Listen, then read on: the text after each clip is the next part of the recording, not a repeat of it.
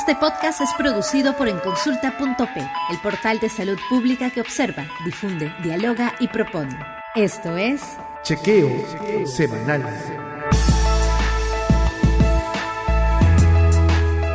Ya éramos muchos y parió la abuela. Esta es una hermosa expresión que aprendí en Venezuela para decir lo que comúnmente usamos acá, que es está lloviendo sobre mojado.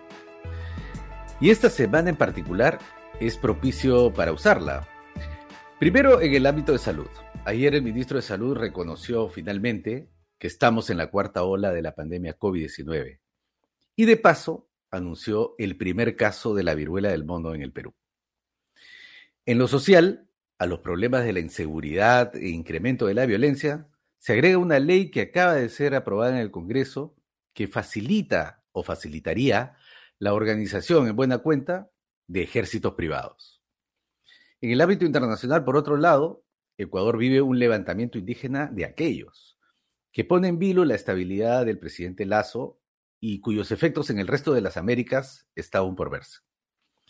En esta edición no podremos ver otros temas igual de importantes, como la agudización del problema de la seguridad alimentaria por la caída de la compra de la urea y el inicio hoy del paro de transporte de carga, a lo que se sumará esta semana el del paro agrario y eventualmente paro de transporte público.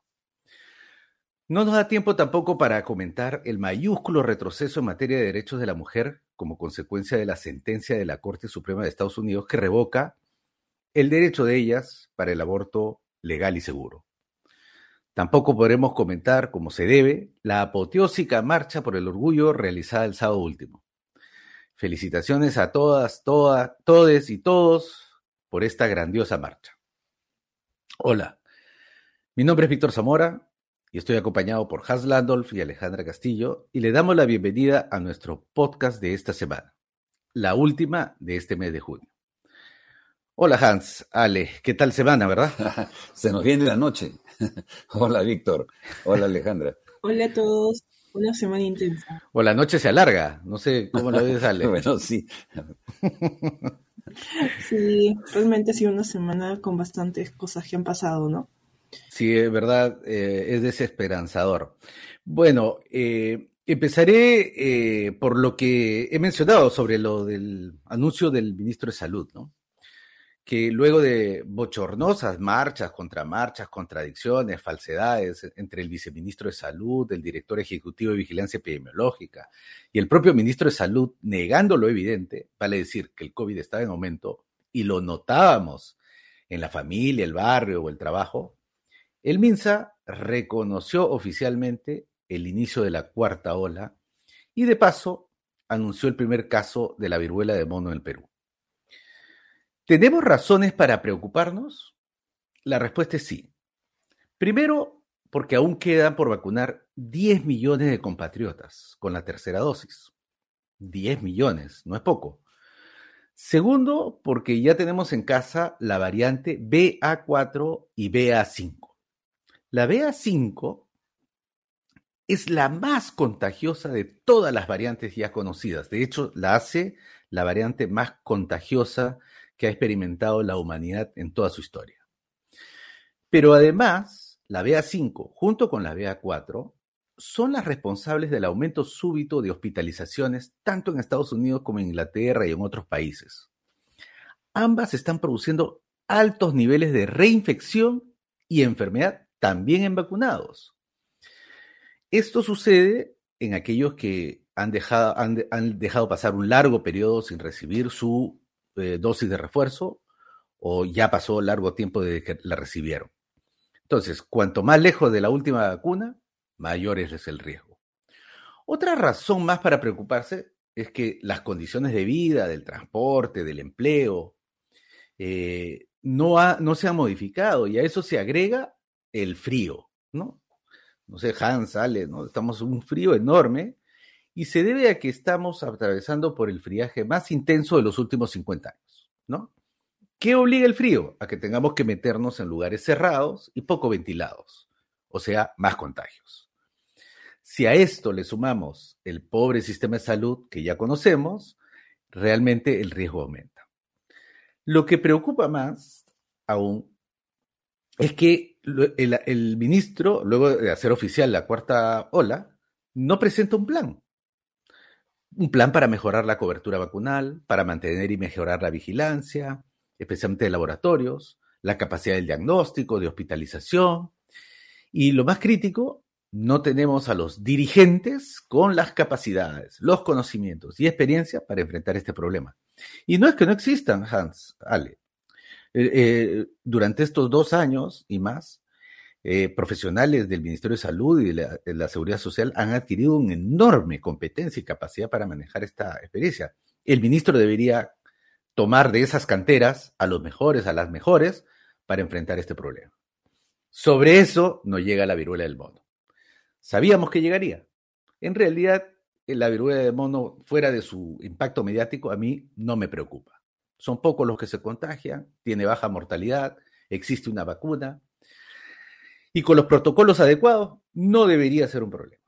Más serios son los problemas derivados de nuestras bajas coberturas para sarampión, influenza y neumonía. Enfermedades mucho más contagiosas, más letales que la viruela del mono y para las cuales existe vacuna y estamos con bajísimos niveles de vacunación. Eso sí me preocupa. Yo comparto tus preocupaciones, Víctor. Primero, es, evidente que se ha perdido impulso en la vacunación y que no ha habido ningún intento por revertir eso desde el Ejecutivo, ¿no? Eh, y han habido semanas de inacción. Esto, como tú dices, esto no es que la cuarta ola de repente ha aparecido de la noche a la mañana, ¿no? Eh, creo que no, de hecho, de hecho tiene como nueve semanas de incrementos sostenidos. Exacto, exacto. El incremento ha sido brutal además, ¿no? Eh, y creo que lo peor es son no solo esa, esa inercia, eh, pasividad, digamos, sino las señales contradictorias y yo diría que hasta descoordinación en el Ejecutivo, porque, digamos, ya por decirlo de alguna manera, anunciado el temor de la cuarta ola por el ministro de Salud, este, más bien se eh, instala la presencialidad en las universidades, ¿no? O sea, como que, claro, ¿no? Entonces, y lo último que también que has eh, señalado es la falta de orientación. ¿Qué hacer? O sea, es como que, miren, eh, esperemos unas semanas más que para el comienzo de julio ya arranca la cuarta ola. O sea, como que esperemos sentados, ¿no? A ver qué claro. pasa. O incluso eh, hoy mismo, luego del anuncio del ministro de decir, bueno, en las próximas horas estaremos presentándoles a ustedes el plan, ¿no? Lo que vamos a hacer. Claro. Este, pero bueno, casi es como, ya llegó la cuarta ola, muchachos, eh, abróchese los cinturones, lo que tengan, ¿no? Exacto. Sin ninguna indicación, ¿no? De qué hacemos, claro. correcto. Bueno, este, no sé qué opinas, Ale. Tú has estado con COVID hace poco, ¿no? Mm, sí, este, Víctor, a mí me dio COVID eh, recién en la tercera ola, después de dos años de estar este, en confinamiento, me dio COVID por, bueno, por, básicamente porque esta variante estuvo más contagiosa, ¿no? Y la verdad que no me sorprende la falta de preparación de, de, este gobierno ante esta cuarta ola, debido a que se ha caracterizado por no actuar a tiempo, como en el caso de la inseguridad alimentaria. No obstante, tengo entendido, Víctor, que la mortalidad ha sido menos que las anteriores olas. Eh, disculpa por apelar a esto, pero en tu calidad de exministro, ¿qué políticas de salud tú priorizarías eh, en el marco de esta cuarta ola para, para ir más allá de la insatisfacción que sentimos con este gobierno y pensar en algunas recomendaciones? Bueno, mira, e, eso es una... Gracias por preguntarlo, ¿no? En realidad, eh, no, nos, no nos parapetemos o no usemos eso de que hay una baja mortalidad. La tercera ola en, el Perú, por ejemplo, tuvo una alta mortalidad, especialmente en, personas mayores de 80 años. Eh, la tercera ola fue terrible para los, eh, nuestros adultos mayores de 80 años. Así que eh, no hay que bajar los brazos. En segundo lugar, hay alta hospitalización y baja mortalidad en Estados Unidos y en Inglaterra, donde su sistema de salud es muchísimo mejor que el nuestro. Si en nuestro caso empieza a aumentar el nivel de hospitalización, como comprenderás, con el sistema de salud que tenemos, las probabilidades de morir son altas, ¿no? Justamente por la precariedad del sistema. Esperemos que eso no pase, que el ministro de Salud eh, pronto haga un anuncio de que hay un plan y ese plan, respondiendo a tu pregunta, tiene que incorporar las cuestiones básicas que ya hemos aprendido. acelerar, mejorar, hacer un, todos los esfuerzos por cubrir con la vacuna aquellos que les falta. Segundo, vigilar el comportamiento del virus, y eso significa más laboratorios, más vigilancia con pruebas moleculares y también eh, eh, hacerle una, una vigilancia estricta a las variaciones del virus que estamos enfrentando.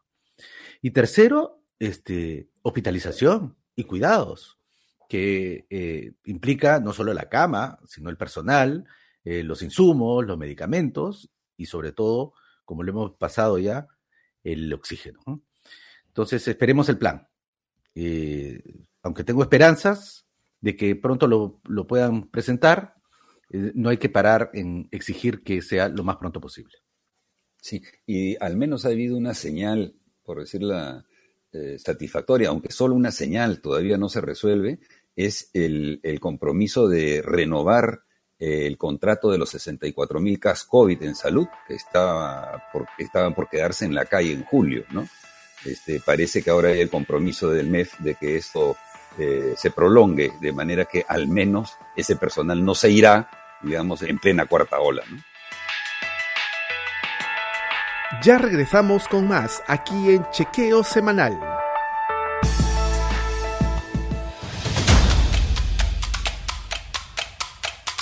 La salud pública analizada a profundidad.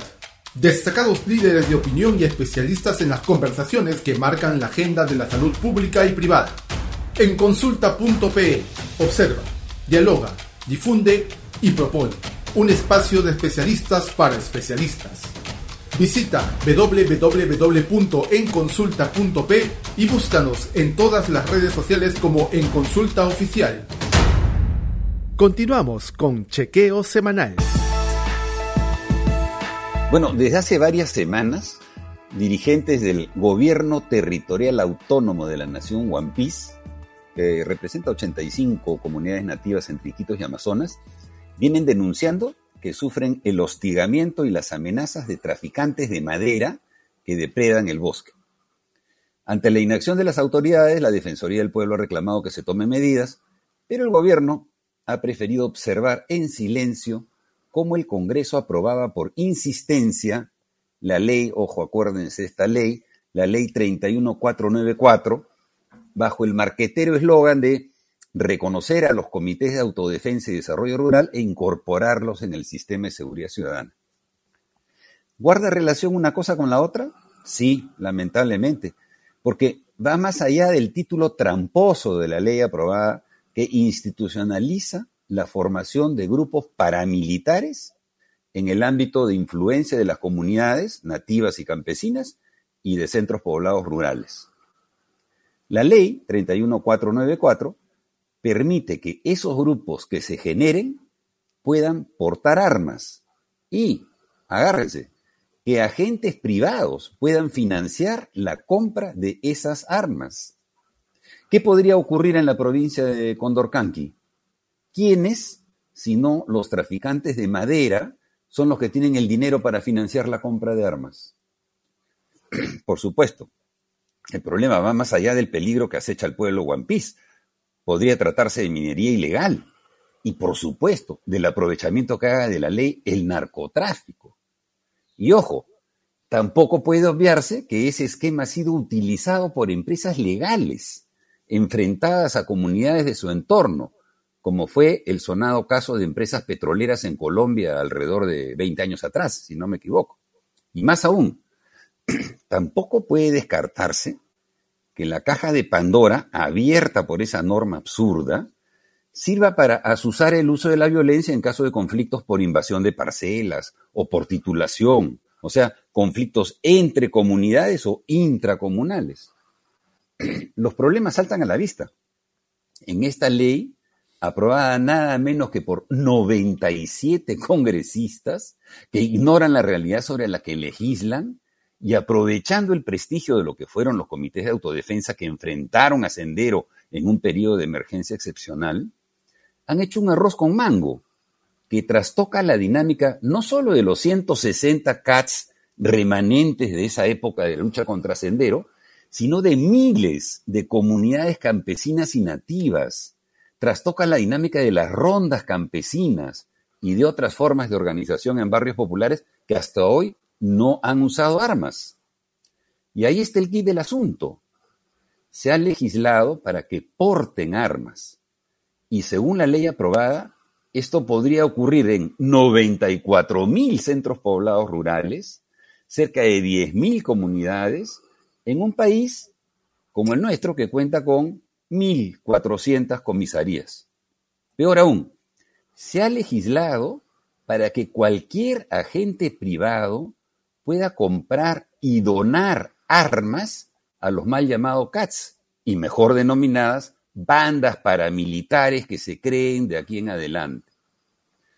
El problema de fondo es que la ley aprobada elimina el monopolio de la fuerza que debe ser ejercido exclusivamente por el Estado.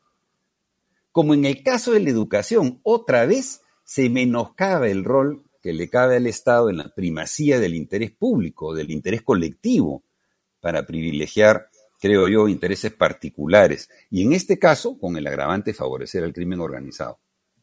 Entre esos congresistas y en el Ejecutivo, prima la lógica del señor López Aliaga, que para su candidatura municipal levanta literalmente la propuesta de comités de autodefensa vecinales en Lima para instalar rejas y crear cotos privados que impidan el libre tránsito en la ciudad. La norma, esta ley, es rechazada no solo por la Defensoría, por organizaciones de la sociedad civil, expertos en seguridad ciudadana, sino por las mismísimas rondas campesinas de Piura y de Cajamarca, por la Organización Nacional de Mujeres Indígenas Andinas y Amazónicas del Perú, por gobiernos regionales, que piden la derogatoria. ¿El Congreso y el Ejecutivo han pensado en la ciudadanía? o quieren privatizar la seguridad y pasar de contrabando un inconstitucional favor al crimen organizado. ¿Qué les parece? Creo que me quedo con tu frase, Hans, de que parece que legislan con baja representación, ¿no? La representación sin legislación. Porque, o sea, eh, justamente como tú mencionaste, hay varias rondas campesinas y varios eh, asociados que sostienen que esta ley representa un atentado para la paz social. Ahora, ojo que también hay que tener en cuenta otro aspecto, ¿no? Perú actualmente eh, obtiene su equipo bélico por parte de Rusia.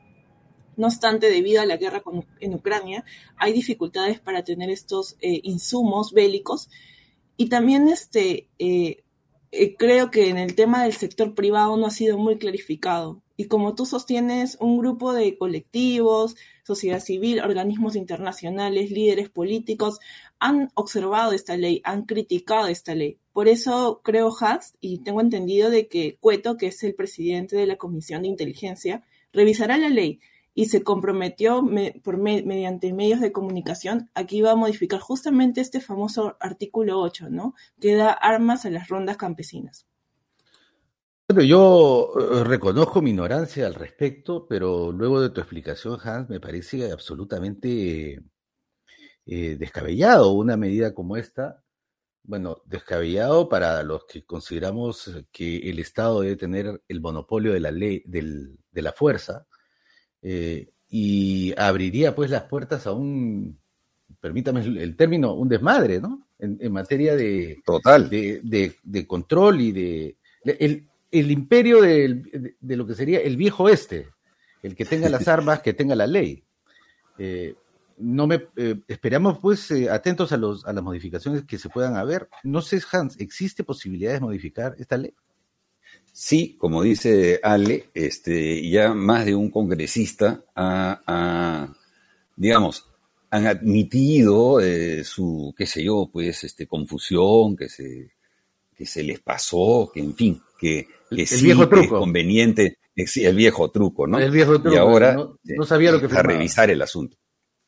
Exacto, así de casualidad, ¿no? Y esto, ojo, que viene desde el gobierno anterior. Este proyecto eh, de ley se presentó eh, durante el por el Congreso anterior, durante el gobierno de Sagasti, y el gobierno de Sagasti objetó, observó la norma, ¿no? Entonces regresó para insistencia el Congreso. Este Congreso lo que ha hecho es ratificar lo que se propuso en el anterior, ¿no? Y sin mayor discusión, tras le dio trámite, ¿no? Y, mientras tanto, mira, en el Ejecutivo el único que ha salido a pitear ha sido el ministro de Defensa, ¿no? Que también exige que esto sea revisado. O justo, sea, justo mi comentario iba en ese sentido. Eh, yo sé que las Fuerzas Armadas no son deliberantes, beligerantes sí son deliberantes, y supondría yo que ellos eh, han hecho llegar su opinión al respecto de lo que esta ley podría implicar. Pero claro, lo ha hecho el ministro de Defensa eh, después de que el Congreso la aprueba por insistencia la norma. Mientras tanto, un silencio absoluto por parte del Ejecutivo. Del ministro del Interior no hemos escuchado nada, seguramente está preocupado por su eventual censura, ¿no? Pero eh, otra vez eh, revela que hay acá una inacción y que se deja el liderazgo en temas cruciales, ¿no? A un sector este, que, termina predominando ampliamente en el Congreso de, acuerdos absolutamente conservadores que en realidad este, eh, se quieren tirar abajo una institucionalidad estatal democrática. Ya regresamos con más aquí en Chequeo Semanal.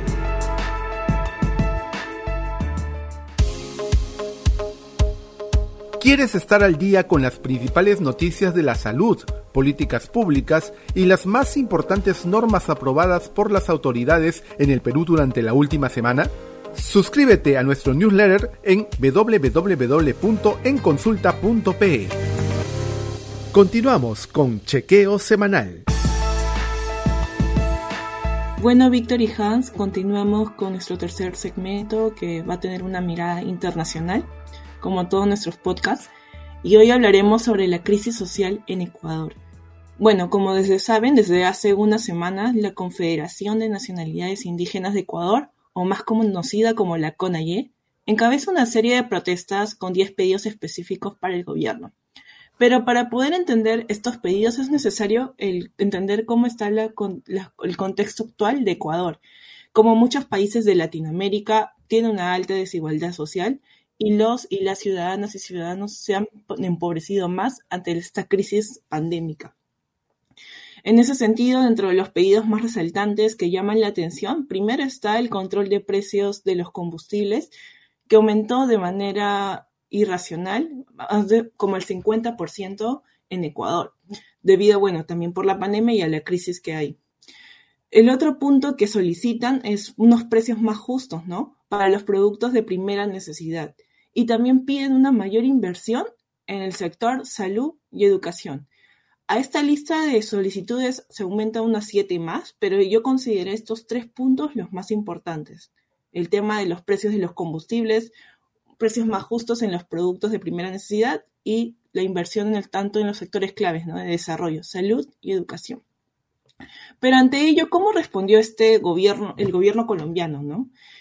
Lamentablemente respondió con una alta represión social. Las fuerzas del orden utilizan medidas excesivas contra los protestantes. Y hay dos hechos muy, ah, muy polémicos que demuestran esta represión. Primero fue la militarización de la Casa de la Cultura, que es un lugar donde se reúnen todas las comunidades, eh, todos los pueblos indígenas de Ecuador para debatir sus problemáticas y llegar a soluciones. Entonces su militarización realmente ha sido un boom en Ecuador. Por otro lado, en la hace dos semanas se dio la detención del líder de la CONAIE, que justamente lidera estas protestas, Leonidas Isa. Ya fue, eh, ya fue este, liberado, pero fue también algo que en vez de apagar la llama, la aumentó. Entonces, por eso, eh, en todo ese entorno, las protestas cada vez se tornan más violentas, dejando a la fecha cinco muertos y una cantidad lamentable, innumerable de heridos.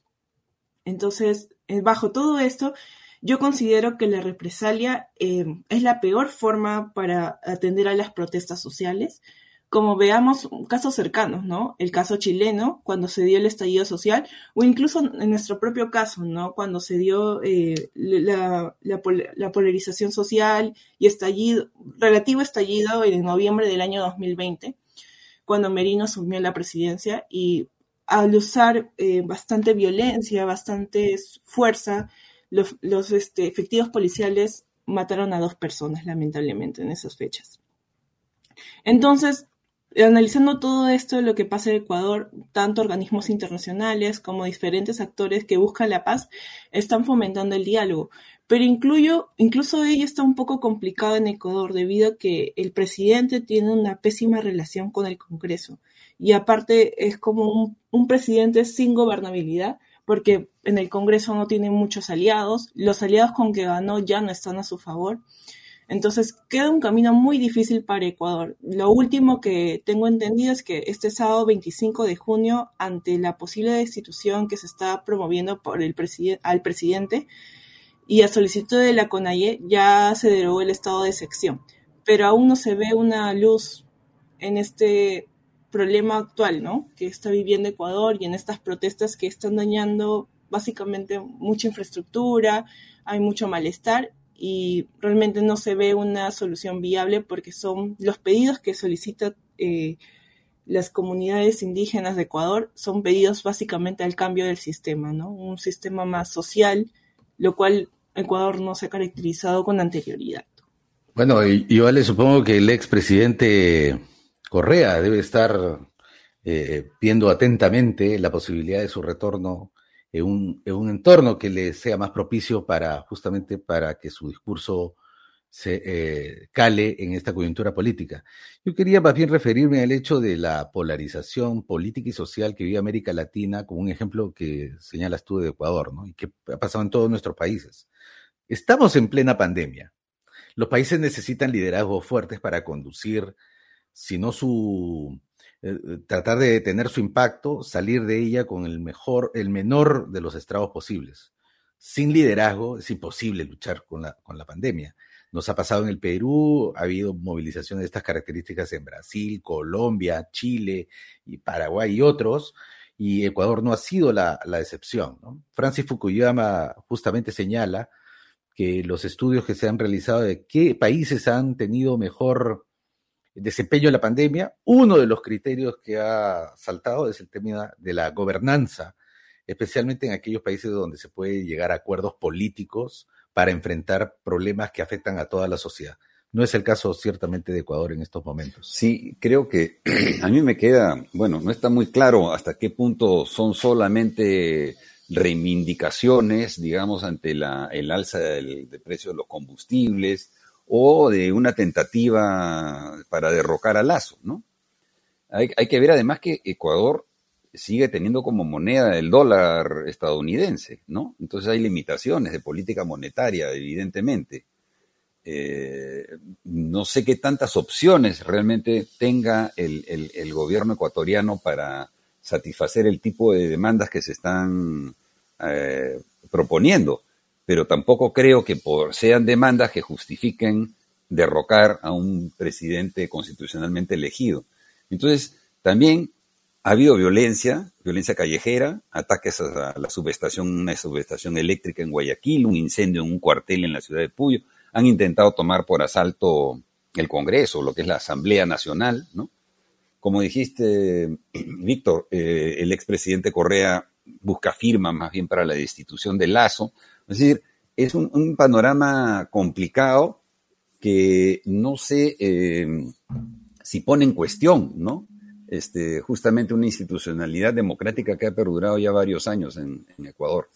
Me parece que ese es el, dilema que está, eh, que tenemos enfrente, ¿no? O, digamos, en la vecindad. Correcto. Correcto, Hans, o sea, justamente el debate de estas protestas en Ecuador están entre esos dos, ¿no?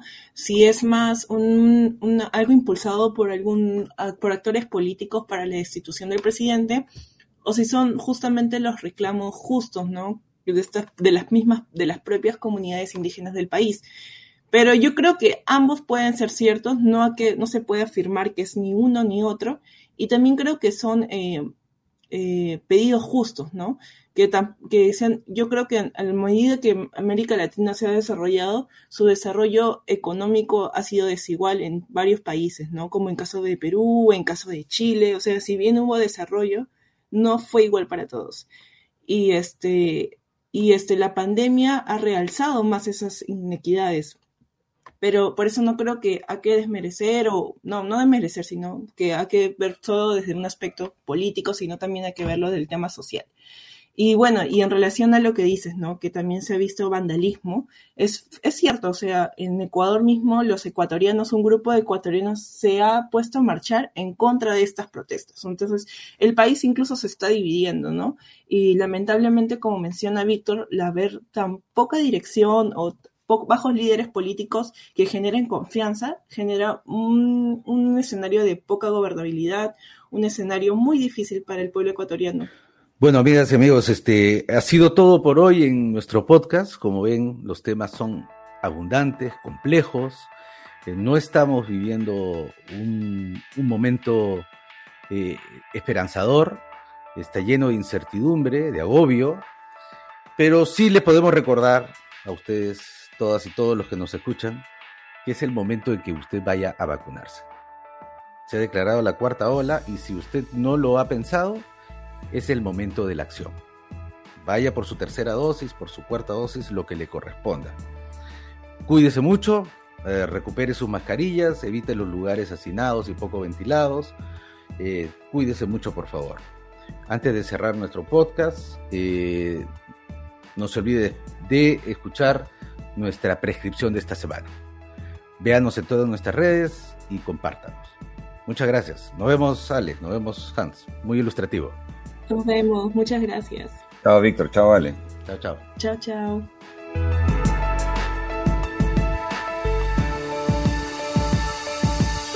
Después de este chequeo semanal, te prescribimos leer Salud Mental y COVID-19 un nuevo libro escrito por 11 psicólogos y psicólogas de la Pontificia Universidad Católica del Perú que describen el impacto de la pandemia en las emociones de los peruanos como un problema clínico a tratar desde un enfoque comunitario.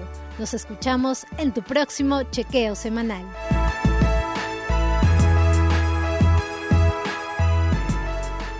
Este podcast es producido por la plataforma En Consulta en alianza con Gobierna Consultores Director Víctor Zamora. Coordinación Alejandra Castillo. Guión y adaptaciones Sara Velarde. Realización y mezcla Willy Vázquez y la agencia digital Brainis. Participaron hoy Víctor Zamora, Alejandra Castillo y Hans Landolt. Sigue a En Consulta en todas las redes. Estamos en Facebook, Twitter, Instagram, YouTube, LinkedIn y Spotify como En Consulta Oficial. Visita www.enconsulta.pe. Nos escuchamos la próxima semana.